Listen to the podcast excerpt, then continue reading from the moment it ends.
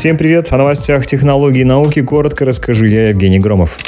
Таракана-киборга с тепловой камерой научили искать людей. Инженеры создали рюкзачок, который крепится на спину таракана и позволяет управлять им при помощи электростимуляции. В нем также есть инфракрасная камера и алгоритм навигации, с помощью которого киборга можно использовать для поиска людей по излучаемому ими теплу. Для интеграции электроники с тараканом авторы выбрали стандартный подход – электростимуляцию. Проще говоря, подключили электроды к ногам насекомого. При электростимуляции этих органов таракан поворачивает направо, налево, либо ускоряется. Помимо электродов, на таракане расположены микроконтроллер с акселерометром, Bluetooth-антенна, аккумулятор и инфракрасная камера. Также присутствует алгоритм навигации и алгоритм обнаружения человека. Разработчики продемонстрировали работу киборга, симулировав поисково-спасательную операцию. Таракана запустили на пол с расставленными высокими и низкими препятствиями и несколькими точками, представляющими интерес для спасателей, в части из которых были люди. В результате таракана вошел все точки точки и успешно определил, в каких из них находились люди, а не другие теплые предметы.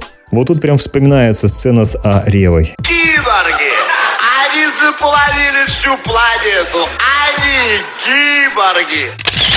Марсианский вертолет совершил очередной полет на Марсе, который стал первым после серьезного сбоя в работе навигационной системы. Это стал седьмой полет, состоявшийся 6 июня. Собранные в процессе данные были переданы на Землю в течение трех последующих дней. Вначале дрон поднялся на высоту 10 метров, затем пролетел 106 метров к Ю, где совершил посадку в новом месте. Весь полет продлился 62,8 секунды и прошел успешно. Никаких сбоев в работе беспилотника не было зафиксировано. Следующий полет состоится состоится в ближайшие две недели. Напомню, вертолет прибыл с марсоходом Perseverance, который после серии подготовительных процедур перешел к выполнению уже научной программы. Также еще одна новость из космоса. Зонд Юнона прислал фото спутника Юпитера с расстояния, внимания, 1 километр. Это очень захватывающе. Загуглите в звуке картинку, к сожалению, не передать. Тем временем Роскосмос тоже не сидит без дел и отправил, внимание, в путь мотопробег байкеров «Ночные волки». Нет-нет, не Луну, не Марс мотопробег. Я вот прям вижу эту космическую процессию по звуке композиции автором слов, который является господин Рогозин. Вслушайтесь, попробуйте проникнуться торжественностью момента. Задульною жизнью сочной По миру без толку Подолгу шататься Но сердце меня Зовет на восточный Решил на восточном Работать остаться Человек как бы скучает, что не предается воспетым соблазнам, а занимается чем-то важным. Не знаем здесь пробок, глухих московских, не знаем сует, торопливо порочных. Полную версию этого, извините, произведения вы можете услышать на официальном сайте Роскосмоса. Выдохнули, двигаемся дальше. Facebook выпустит собственные умные часы с двумя камерами. Также они будут оборудованы пульсометром. Рассматривается возможность работы в мобильных сетях, чтобы носимый гаджет стал независимым от смартфона. Совершенно новым будет применение двух камер, каждая из которых может работать вне часов. Фронтальный датчик нужен для видеосвязи, второй сенсор разместят в браслете часов. Обе камеры будут тесно интегрированы в Facebook и Instagram. Умные часы от Facebook могут выйти уже летом 2022 года, пока неизвестно, на какой операционной системе будет работать это устройство и их цена. Ну вот теперь на часах камеры заклеивать раздалось где-то в параноидальном подсознании.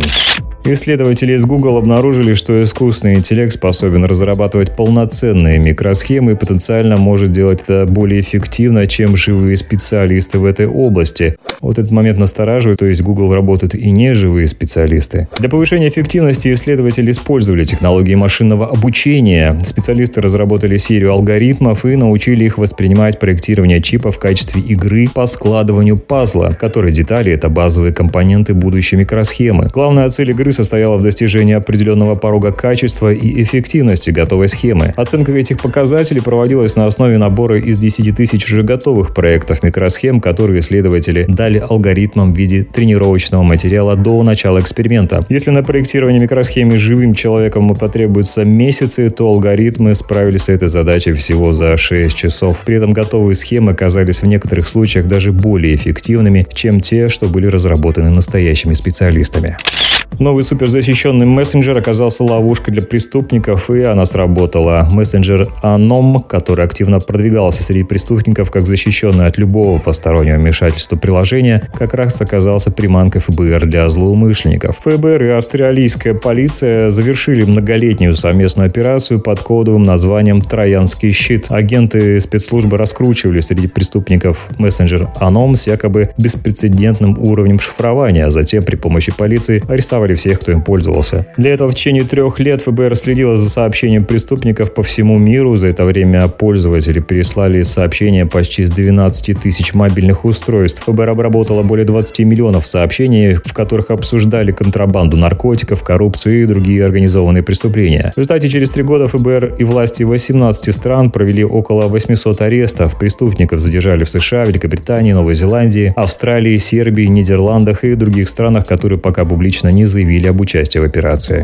Аэротакси Еханг совершило первый автономный полет в Японии. Оно стало первым пассажирским автономным летательным аппаратом, которому японские власти дали разрешение на учебные полеты в открытом воздушном пространстве. Япония в 2018 году создала Совет по летающему дорожному транспорту. Он занимается правилами для летающих автомобилей. Предполагается, что последние помогут существенно сократить пробки и ускорить пассажиропотоки в городах. Тем не менее, на первом этапе летающие автомобили планируют использовать только во время стихийных стихийных бедствий и для перемещения между населенными пунктами в случае повреждения дорог. Аэротакси Еханг разрабатывают с 2018 года. Его крейсерская скорость 130 км в час, а максимальная 160. Дальность полета этого, напомню, китайского аэротакси составляет 16 км. Еханг стала первым пассажирским автономным летательным аппаратом, получившим разрешение от японского Министерства транспорта на учебные полеты в открытом воздушном пространстве.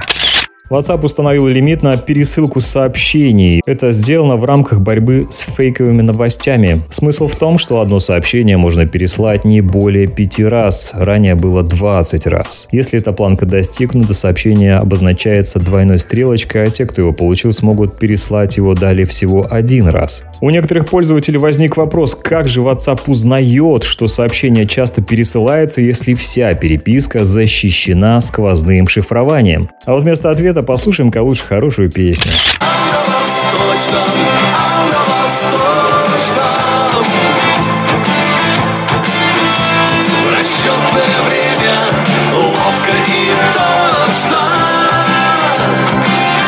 На данный момент у меня все. Напомню, программа также выходит на радио 2000-х. Подробности в описании. Конечно, не забывайте подписываться, чтобы не пропустить новые выпуски. Всем удачи и пока.